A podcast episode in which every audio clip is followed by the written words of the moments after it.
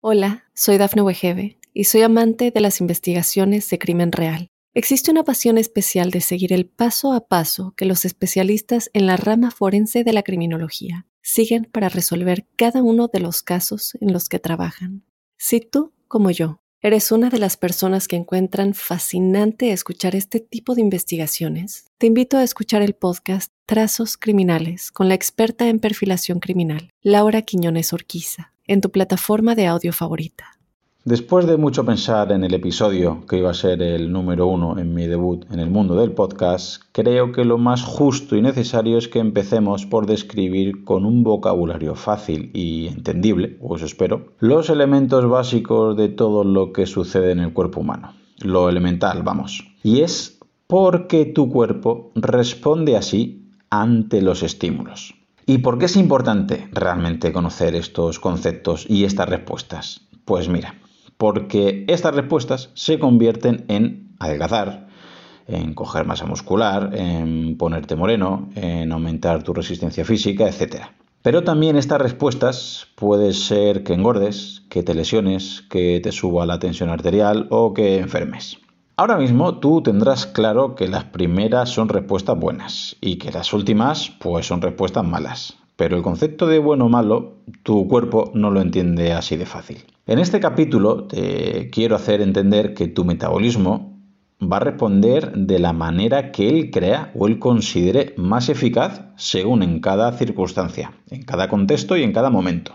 Pero con un único fin, el que es salvarte la vida, pudiendo ser estas respuestas buenas o malas para ti, pero tu cuerpo solo quiere salvarte la vida. Empecemos. Hola a todos, bienvenidos al podcast Profe Claudio Nieto, un lugar en el que te facilito información sobre hábitos de vida saludables de una manera práctica y sencilla, con un vocabulario apto para todos los públicos, sobre nutrición, entrenamiento o fisiología para que puedas ir de la teoría a la práctica.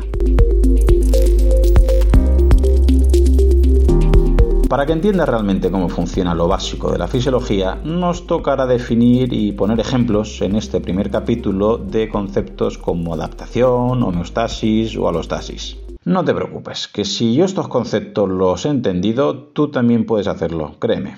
Antes de nada, quiero que sepas que el resto de episodios no van a ser tan densos ni complejos como este primero, así que si no te gusta, lo entiendo, pero dame una segunda oportunidad, porfa. Pero es que pienso sinceramente que hay que explicar estos conceptos porque hasta donde yo he podido leer y consultar, en nuestro idioma no hay apenas definiciones de estos términos, los cuales son imprescindibles para poder actuar ante ciertos objetivos que solemos tener, como por ejemplo ganar masa muscular o perder grasa que ya veremos en futuros episodios con invitados especialistas en estos temas. Para que me entiendas cómo vas a afrontar un periodo de perder grasa si no sabes las razones por las que tu cuerpo está aumentando tus depósitos grasos. Lo primero debería ser entender las razones por las que estás engordando y luego poder actuar sobre ellas, ¿no?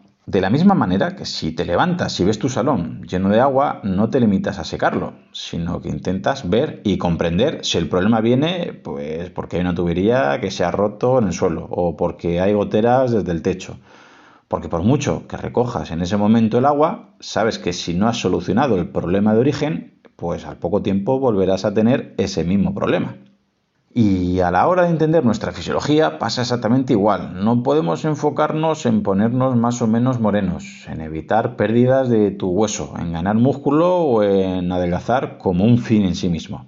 Eso será siempre una respuesta de tu cuerpo y esa respuesta de tu cuerpo vendrá determinada por los estímulos a los que tú le sometas. Así que según tus hábitos, tus costumbres y tu estilo de vida, el cuerpo responderá de una manera o de otra diferente. Por cierto, Verás que repito en muchos capítulos la palabra fisiología. Esta palabra hace referencia a la ciencia que estudia a los seres vivos, desde su origen a su evolución y sus funciones. Normalmente debemos empezar desde los inicios para poder entender la evolución del cuerpo, de dónde viene y qué es lo que están esperando tus genes encontrar, porque así podremos entender por qué enfermamos tanto, por qué engordamos o por qué tenemos tanto sedentarismo. Muchas veces pensamos que tenemos mala suerte o mala genética porque nos sube la tensión arterial o porque nos hemos hecho diabéticos tipo 2 a los 50 años.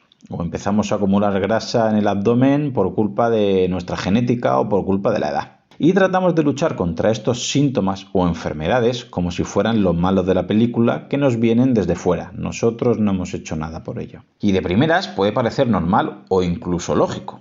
Es decir, tengo dolor y quiero que me lo quiten. Tengo la tensión alta y quiero bajarla, o tengo mucha grasa alrededor de mi abdomen y quiero adelgazar, o tengo muy poca masa muscular y quiero ponerme más fuerte.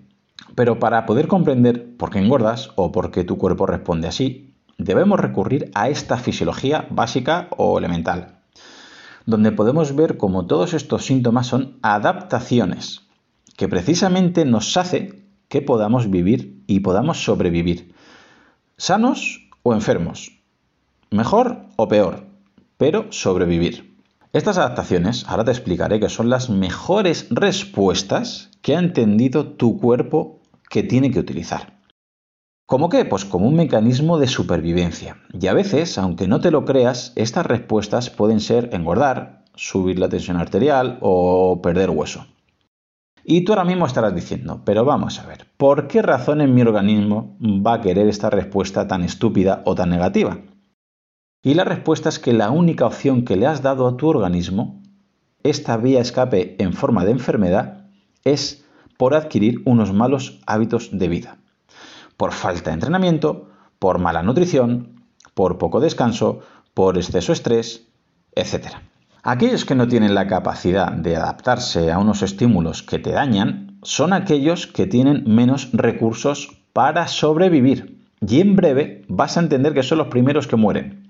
Así que deberías reflexionar antes de criticarte los síntomas que presentas. Porque piensa que si no tuvieras estos síntomas, que llamamos enfermedades, morirías en poco tiempo. Por todo esto, al acabar este episodio, eh, quiero que entiendas que lo que realmente tendríamos que conocer es el origen de aquello que te está haciendo en tu organismo que haya estos cambios o que haya estas adaptaciones, las cuales se manifiestan en síntomas y tú piensas que son enfermedades. Ya que si solo me centro en estos síntomas e intento vencerles, como si fueran los malos de la película, con medios externos, no estaré solucionando nada más que acallar la alarma a corto plazo que me estaba ofreciendo mi cuerpo para informarme que algo no iba bien. Pero vamos a dar un paso más y vamos a ver qué es lo que realmente altera nuestro organismo, o mejor dicho, el equilibrio del organismo, para que puedan darse estas adaptaciones de las que estamos hablando. Ya en la facultad estudié que todos los organismos quieren tener unos valores, unas variables estables. Es decir, que haya tranquilidad, que sean completamente inamovibles, es decir, que no haya modificaciones. Si entendemos esto, verás que aunque venga un estímulo desde fuera, y altera este equilibrio, pues luego debería haber una corrección o un reajuste para volver al punto inicial, ¿no? Al punto de partida. Bien, a este proceso se le ha llamado homeostasis, que viene del griego permanecer estable. Es un concepto que no es reciente, sino que viene desde Claude Bernard de la época de 1860-1870 aunque no lo llamó así, homeostasis, sino que lo llamó medio interno. Por eso en muchas publicaciones podrás ver este concepto. Posteriormente, el nombre de homeostasis lo depuró el fisiólogo Walter Cannon allá en 1926. El concepto de homeostasis sería como una característica que es innata, es decir, es inamovible y es imprescindible de todos los organismos vivos y sanos para siempre mantener un valor, un parámetro, un número estable. ¿Y su finalidad cuál sería? Pues esa, mantener al organismo vivo y sano. ¿Y esto cómo lo hace?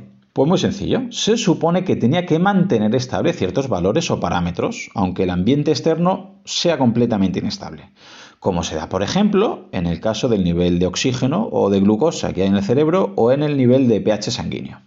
Claude Bernard decía que todos los organismos tienen como único fin preservar constantes sus condiciones en el medio interno porque creía que esta era la estabilidad y que esto le salvaría la vida. ¿Cómo? Pues evitando excesos o defectos, ya que si alteran por arriba o por abajo estos parámetros, corría peligro nuestra vida y podríamos morir. Es decir, el propósito objetivo del organismo sería fijar numéricamente la cantidad de cada parámetro que tenemos, como la grasa, como la temperatura, como la musculatura, y así otorgarle un punto de ajuste llamado set point, como valor de referencia a defender. y evitando así que aumente o se reduzca mucho. Pero ahora veremos que hay errores. Así que si por señales externas se va modificando este valor, el organismo detecta errores y se supone que los tiene que corregir automáticamente para volver a esta normalidad o a este set point, que el organismo piensa que es el que debe tener, el que debe defender y el que le va a salvar la vida. Para que te quede un poco más claro, vamos a pensar en el pH de la sangre, la cual suele tener entre 7,35 y 7,45 para tener una acidez adecuada.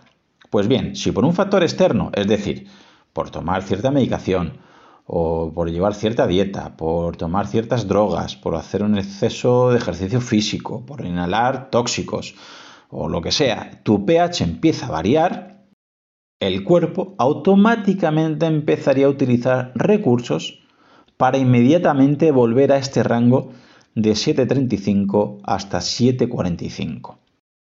Bajo ningún concepto podemos bajar ni subir el pH sanguíneo a niveles extremos. ¿Por qué? Pues porque morirías bien por acidosis, cuando baja mucho el pH, o por alcalosis, cuando sube mucho este pH. Así que ahora espero que entiendas que cuando leas aquello de que este entrenamiento es alcalino o esta dieta es alcalina, pues es mentira. Si fuera verdad, y realmente algo te alcaliniza, te mueres. La medicina, la ciencia y la universidad pues aceptaron y abrazaron este concepto de homeostasis, entendiendo que cuando un parámetro se desvía o se aleja, ya sea por defecto o por exceso, es decir, ya sea por arriba o por abajo de este valor de referencia, pues había un error. Y este fallo está llevando a que salgan valores desplazados. Y el objetivo es corregirlos como sí sucede con este ejemplo que te he puesto del pH. El problema es que no solo lo aplicaron al pH o al oxígeno del cerebro, sino que también lo aplicaron a todos los parámetros del cuerpo, como por ejemplo al concepto de engordar, y aquí está el error. En consecuencia se empezaron a aplicar tratamientos externos para que cuando hubiera un valor modificado, desplazado, vuelva a su valor normal o set point ya que el cambio en el parámetro se entendía como un error que teníamos que corregir. El problema es que ellos pensaban que este cambio en sí mismo es lo que hay que cambiar y el tratamiento obviamente es corregirlo.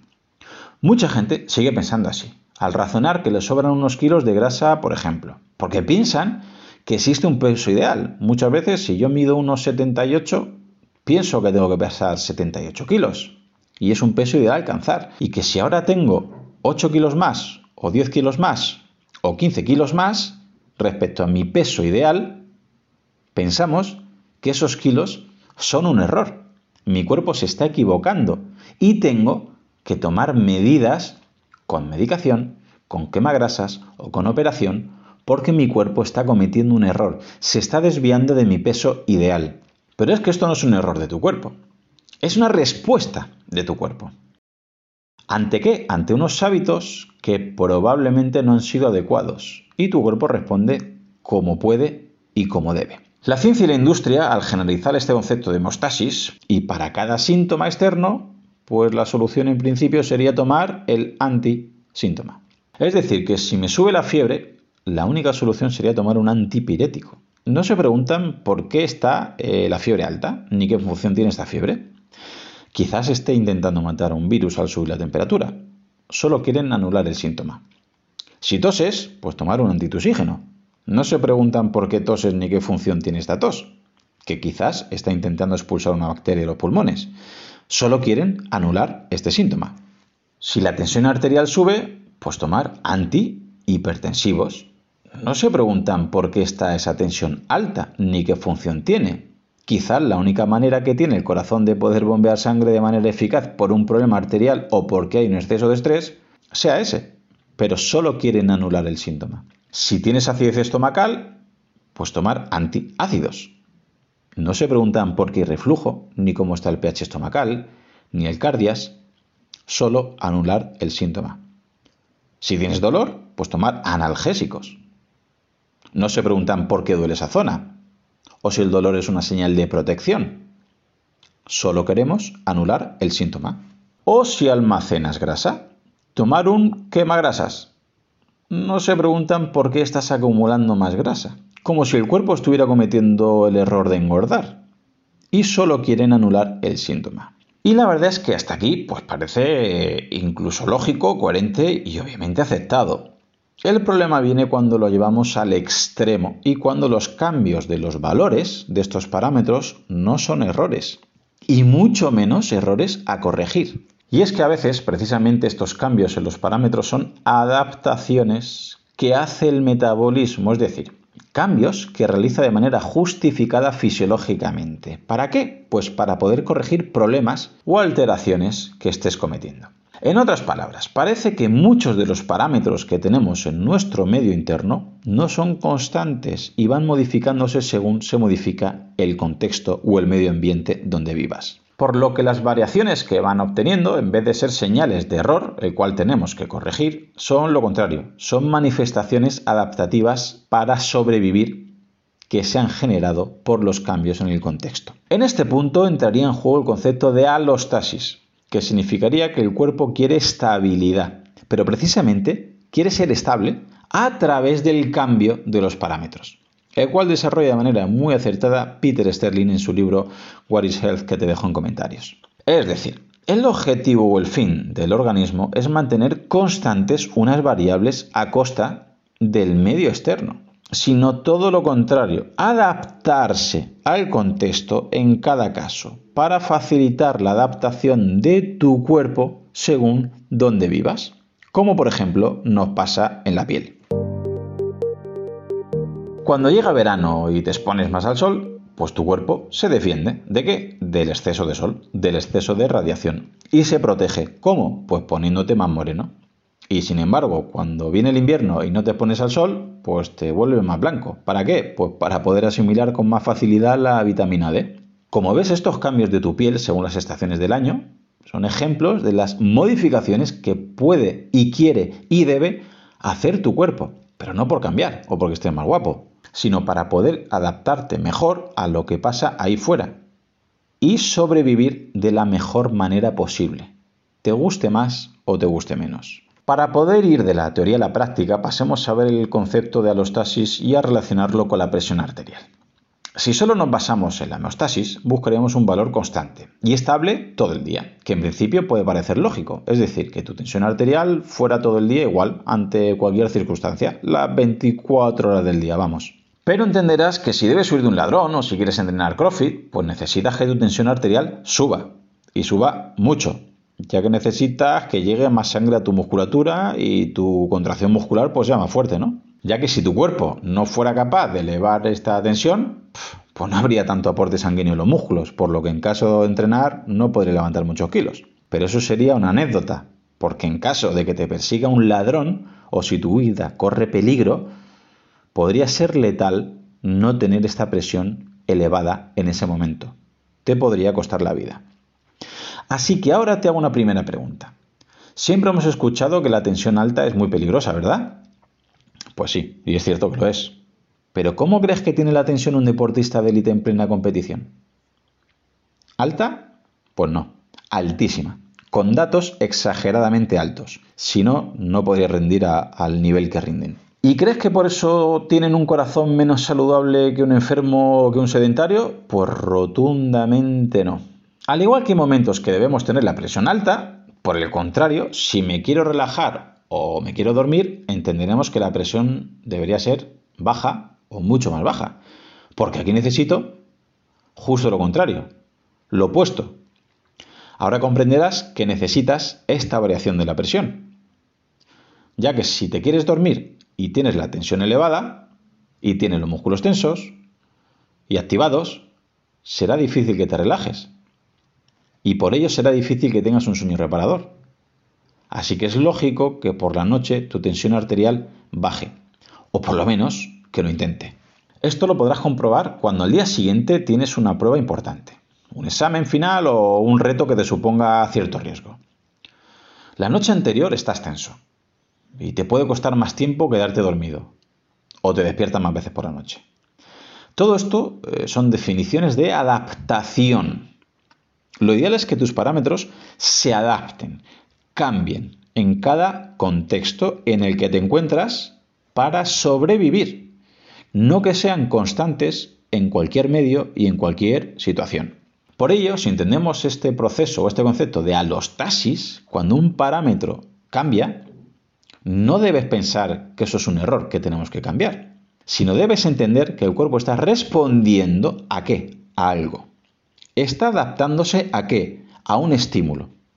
En un contexto, en una situación, en un medio que requiere de estas respuestas para que sobrevivas. Volviendo a otro ejemplo, si por la noche antes de irte a la cama tienes una discusión muy acalorada con algún familiar o te cabrea mucho viendo las noticias o te estimulas mucho jugando a la play, entenderás que tu cuerpo no estará en modo relajado y que ese estrés te hará que te cueste quedarte relajado, que te cueste dormir y que descanses mal. ¿La solución es tomar melatonina? Pues como veremos más adelante, rotundamente no. La solución es evitar exponerte a un estrés alto en esta franja horaria. Además, esta alostasis tiene un comportamiento predictivo, es decir, se anticipa a lo que piensa que podría pasar o que sabe que va a pasar. Por ejemplo, antes de entrenar, si te fijas en el propio calentamiento o cuando entras a la instalación deportiva en la que entrenes, poco a poco va subiendo el pulso, la tensión arterial y va subiendo de manera paralela pues el cortisol y la adrenalina. Todos estos son actores imprescindibles y necesarios para que entrenes. Y por otro lado, cuando te vas a dormir, pues va a ir bajando esta tensión arterial, este cortisol, esta adrenalina y esta frecuencia cardíaca. Por eso es tan importante que tengas un ritual de sueño antes de acostarte precisamente para que tu cuerpo entienda que te debe relajar. Si un día duermes en el sofá, otro leyendo en la cama, otro con el móvil, pues un día a las 9 de la noche, otro a las 2 de la madrugada, pues tu cuerpo no sabe realmente cuándo queda poco para que te quieras dormir. Pero si tienes un ritual, te das una duchita, cenas a la misma hora siempre, lees una horita, te lavas los dientes y te vas a dormir a oscuras, a los pocos días tu hipotálamo, tu núcleo supraquiasmático y tu cerebro sabe cuáles son tus horarios. Y te costará mucho menos quedarte dormido. Si aún estás ahí y quieres comprenderlo un poquito mejor, vayamos ahora al tema que nos preocupa ejemplificando estos conceptos con el peso corporal. Podrás entender que engordar no es una respuesta homeostática. Es decir, tu cuerpo no quiere defender un peso, no quiere defender mis 78 kilos porque mido 1,78.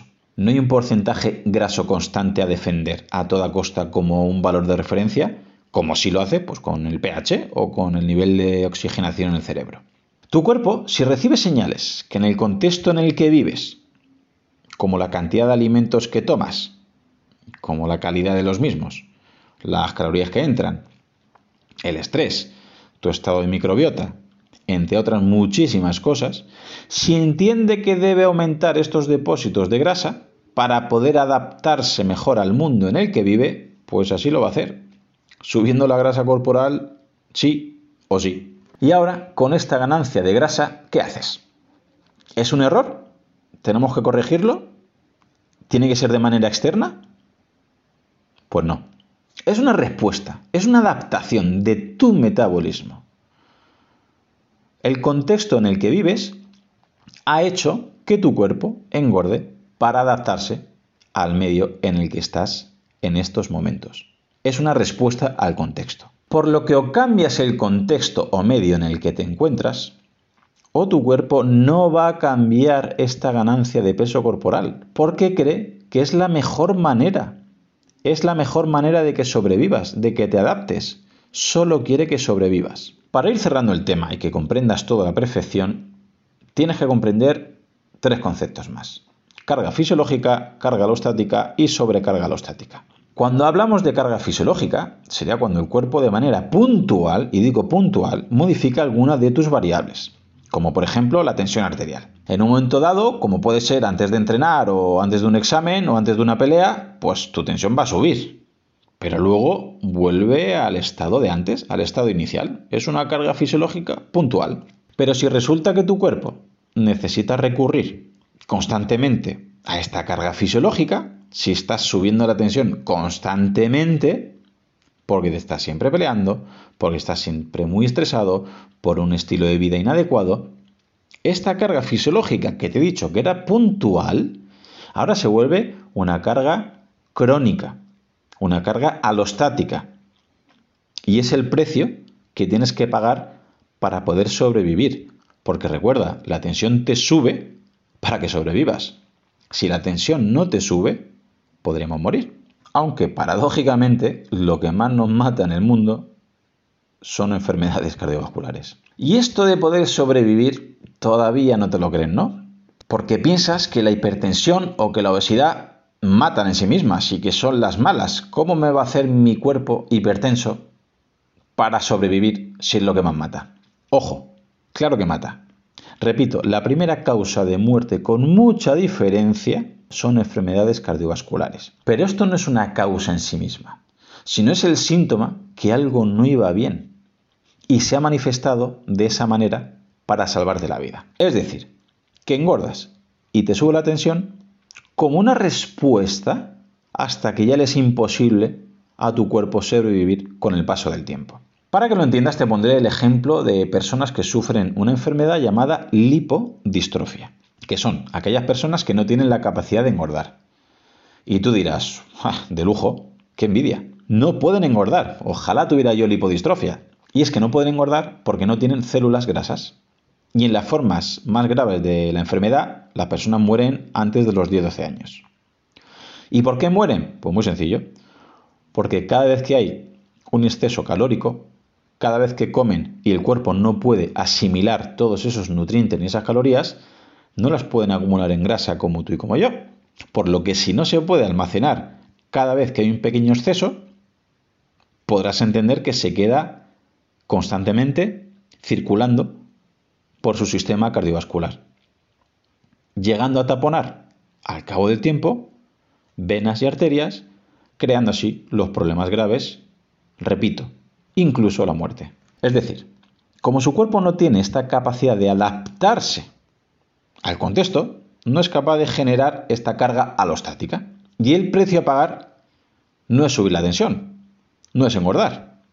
Su precio a pagar es la muerte. Así que la próxima vez que te mires al espejo y veas que estás engordando, no pienses que tu genética te quiere matar, sino que tu cuerpo está respondiendo así para salvarte la vida. Y ahora sí, entenderás que cuando tu cuerpo sube tu porcentaje de grasa corporal o tu tensión arterial, es carga alostática.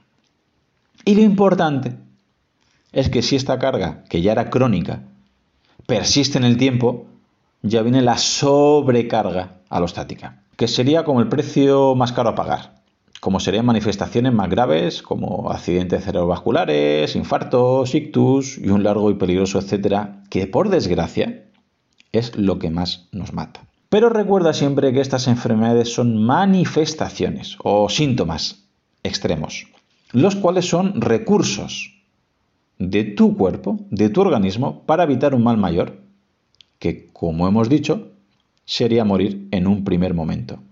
Y esta patología sería el precio a pagar.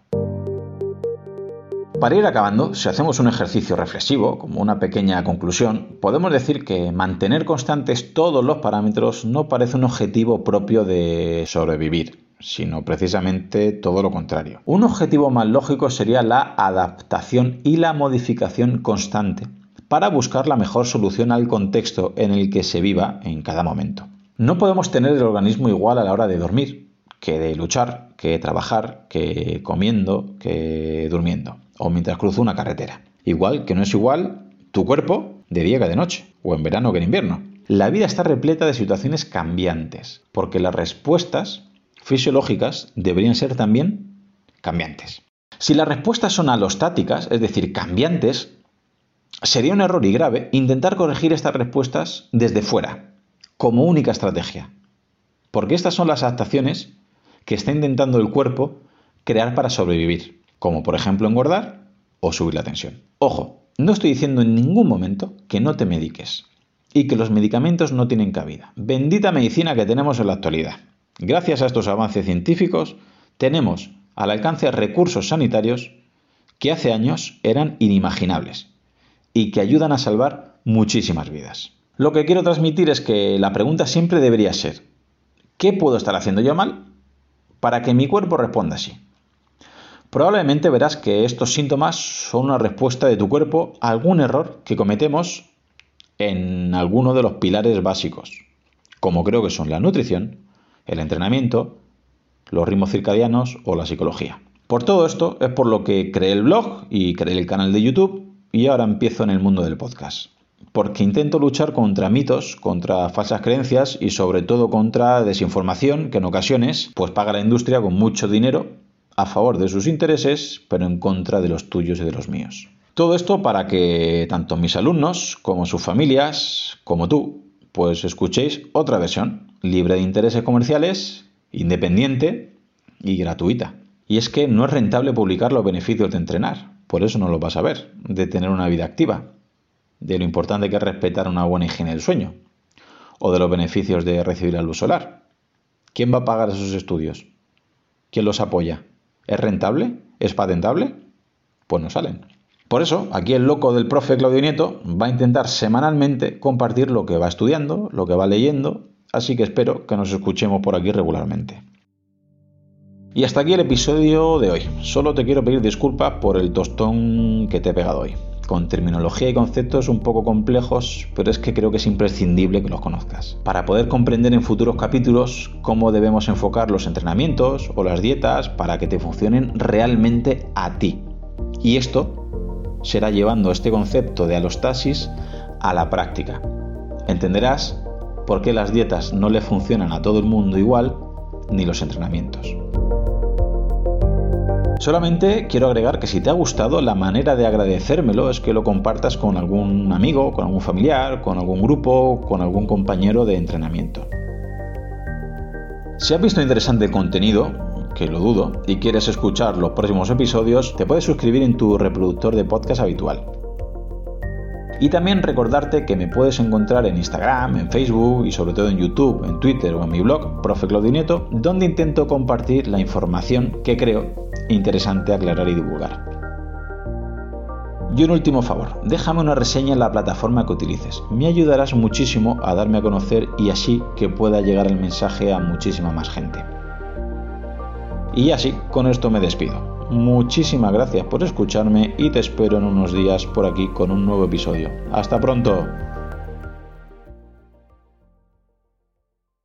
Hola, soy Dafne Wegebe y soy amante de las investigaciones de crimen real. Existe una pasión especial de seguir el paso a paso que los especialistas en la rama forense de la criminología siguen para resolver cada uno de los casos en los que trabajan.